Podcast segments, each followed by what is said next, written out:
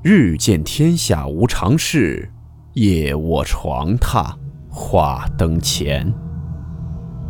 欢迎来到木鱼鬼话。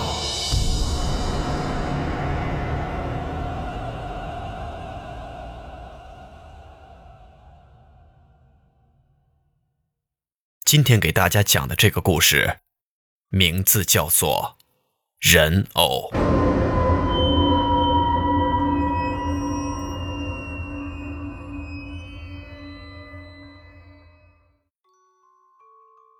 夜深了，我们几个人来到手工艺品教室。我的手心里全是汗，心脏激烈的跳动着。打开了存放我们手工艺作业的柜子，在成堆的人偶中寻找着自己做的那个。白色的人偶在穿透窗户的月光的照射下，显得十分诡异。这让我想起了我连着做了几个夜晚的可怕梦境。一切要从几天前说起。大学手工艺课的老师要求我们制作一个相对比例精准的泥膏人偶，他只给了我们三节课时间。我属于手比较笨的人，直到最后都还差了一个左腿没有装上。看着残缺不全的人偶，我似乎感到了他身上透露出了一种怨恨。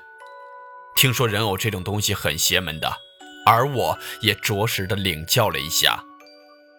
在老师让交上人偶后的第三天。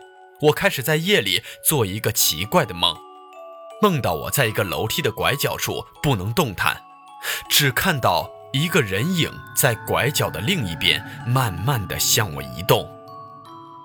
这是第一夜的梦，以后每过一夜，我就感觉那个人影更靠近了拐角一点，直到昨天，我梦到那个人影终于露出了头，竟然是我做的那个未完工的人偶。他咧着嘴奸笑着，说是要来取我身上的一件东西。接着，他把手伸向了我的左腿。我猛然的惊醒了，身上全是汗水。我下意识的摸向了自己的左腿，庆幸的是他还在。这个诡异的梦让我受了很大的惊吓，我整个白天都闷闷不乐的。我最好的朋友小山觉察到了我的不对劲。在他的再三询问下，我说出了这几天的梦，而不可思议的是，他说他也做了同样的梦。你知道物灵吗？小山说，就是一个物品也会有自己的灵魂，这种灵魂往往是带有仇恨的怨灵，而人偶这种邪门的东西是最容易有物灵存在的，宁可信其有，不可信其无啊。我们都感到了巨大的恐惧，必须要做点什么了，不能再让那个诡异的梦继续下去了。我们又询问了其他几个没有做完人偶的同学，发现他们也做了相同的梦，都是一个人影逐渐靠近拐角，然后探出头向我们索要人偶没有做完的部分。我们几个人决定一起去手工艺品教室，把我们没有做完的人偶做完，结束那个梦。整个教学楼都没有人，我们几个人来到了手工艺教室。我们撬开了锁着人偶像的橱柜，在大量堆积的人偶里寻找着。我找到了自己做的那个人偶，开始做他的左腿，花了大概半个小时的时间，最终做好了。我看着面前这个毫无缺陷的人偶，心里的一块石头终于落下了。这时，我听到了小山哭泣的声音。怎么了你？我问。我还是找不到我的人偶，他不见了。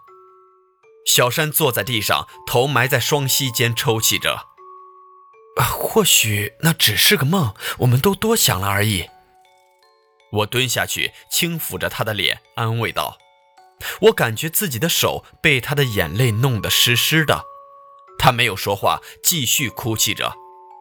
你那个人偶没有完成的是哪个部位？我来帮你找。”我说道。这时，我从他脸上拿开手，才发现刚才弄湿我的手的不是他的眼泪。他抬起头来，血从他没有眼珠的眼眶里喷涌而出。我没做完的是眼睛啊！